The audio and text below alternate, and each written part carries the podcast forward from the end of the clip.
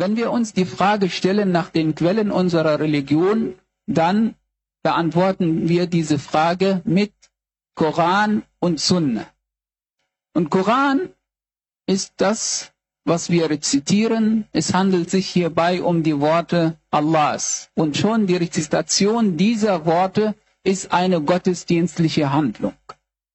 Neben dem Koran haben wir die Sunna des Propheten sallallahu alaihi wasallam. Und wenn wir Sunna sagen, dann meinen wir das, was der Prophet sallallahu alaihi wasallam gesagt, getan oder auch akzeptiert hat, anerkannt hat für richtig erklärt hat. Manche auch sagen dazu, auch die, die Eigenschaften des Propheten sallallahu alaihi wasallam zählen auch zu seiner Sunna. In Ramadan beschäftigen wir uns mit dem Koran. Wir haben ja den Monat des Korans. Aber die Beschäftigung auch mit der Sunna des Propheten sallallahu alaihi wasallam ist insofern wichtig, weil die Sunna dem Koran ergänzend und bestätigend und erklärend zur Seite steht. Und entsprechend ist es wichtig, dass man auch sich mit der Sunna des Propheten sallallahu alaihi wasallam beschäftigt. Die Sunna des Propheten sallallahu alaihi wasallam finden wir in den Hadith-Sammlungen. Und da gibt es viele davon. Die zwei bekanntesten sind die zwei Hadith-Sammlungen von den Imamen Bukhari und Muslim. Und wenn ein Hadith in diesen zwei Sammlungen vorhanden ist, dann sagen die Gelehrten übereinstimmend überliefert. Das heißt sowohl bei Bukhari als auch bei Muslim. Darüber hinaus gibt es andere Hadith-Sammlungen. Es gibt von den zeitgenössischen Gelehrten auch Gelehrten, die genau diese Überlieferungen gesammelt haben und das herausgegeben haben. Das heißt, es handelt sich dann um eine Sammlung, in der alles zu finden ist, was übereinstimmend überliefert worden ist, also sowohl bei Bukhari als auch bei Muslim. Wir werden hier in unseren Kurzansprachen beim beim Tarawih-Gebet uns in diesem Monat mit einigen dieser Hadith beschäftigen. Das heißt, jeder Hadith, den wir hier behandeln, den wir hier erwähnen, wird übereinstimmend überliefert sein, also sowohl bei Bukhari als auch bei Muslim überliefert.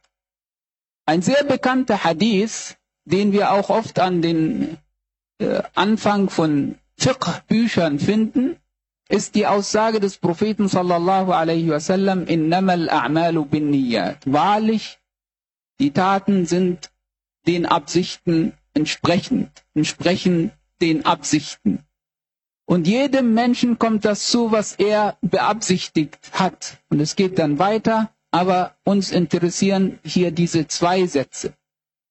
Wenn wir sagen, die Taten entsprechen den Absichten, dann meinen wir, dass die Absicht an sich eine Art Seele der Tat ist und dass auf die Absicht von Allah geschaut wird in zweierlei Hinsichten. Einmal geht es um die Beantwortung der Frage, warum? Warum tue ich etwas? Wenn ich dabei bin, etwas zu tun, muss ich mir darüber im Klaren sein, warum bzw. für wen tue ich das? Und da muss eben die Aufrichtigkeit vorhanden sein in dem Sinne, dass ich weiß, dass ich mich vergewissere, dass ich diese Handlung, diese gottesdienstliche Handlung für Allah verrichte. Und das bei jedem tun. Auf der anderen Seite ist es wichtig auch für sich die Frage zu beantworten, was tue ich gerade? Um was handelt es sich? Das heißt, es gibt gottesdienstliche Handlungen, die an sich von der Art der Verrichtung gleich sind. Da gibt es überhaupt keinen Unterschied. Wenn wir zum Beispiel das Mittagsgebet verrichten und das Nachmittagsgebet verrichten, die sind identisch. Es handelt sich hierbei um vier Gebetseinheiten, leise, die gleichen Gebetshaltungen, alles gleich.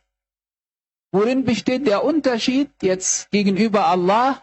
in der Absicht, dass ich für mich die Absicht fasse und weiß, ich verrichte gerade jetzt hier das Mittagsgebet und am Nachmittag verrichte ich das Nachmittagsgebet.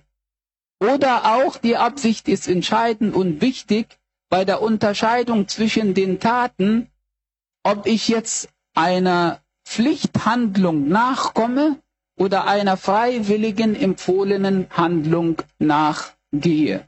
Das heißt zwischen Pflicht und eben Sunnah oder Nafila, wie oft gesagt wird, auch in anderen nicht-arabischen Sprachen. Und äh, da ist es eben wichtig. Manchmal sind auch die Handlungen hier identisch, aber da muss man für sich unterscheiden und wissen, aha, ich komme hier jetzt einer religiösen Pflicht nach oder ich tue das freiwillig. Das betrifft auch das Fasten. Und wenn wir in Ramadan fasten, dann handelt es sich ja um eine Pflichtfasten, um ein Pflichtfasten. Und hier jetzt, und das ist der letzte Punkt, die Absicht beim Fasten ist auch wichtig, Bestandteil des Fastens. Wenn keine Absicht da ist, da kann man meinetwegen zehn Tage nichts essen und nichts trinken, aber das zählt nicht als Fasten. Die Absicht muss da sein.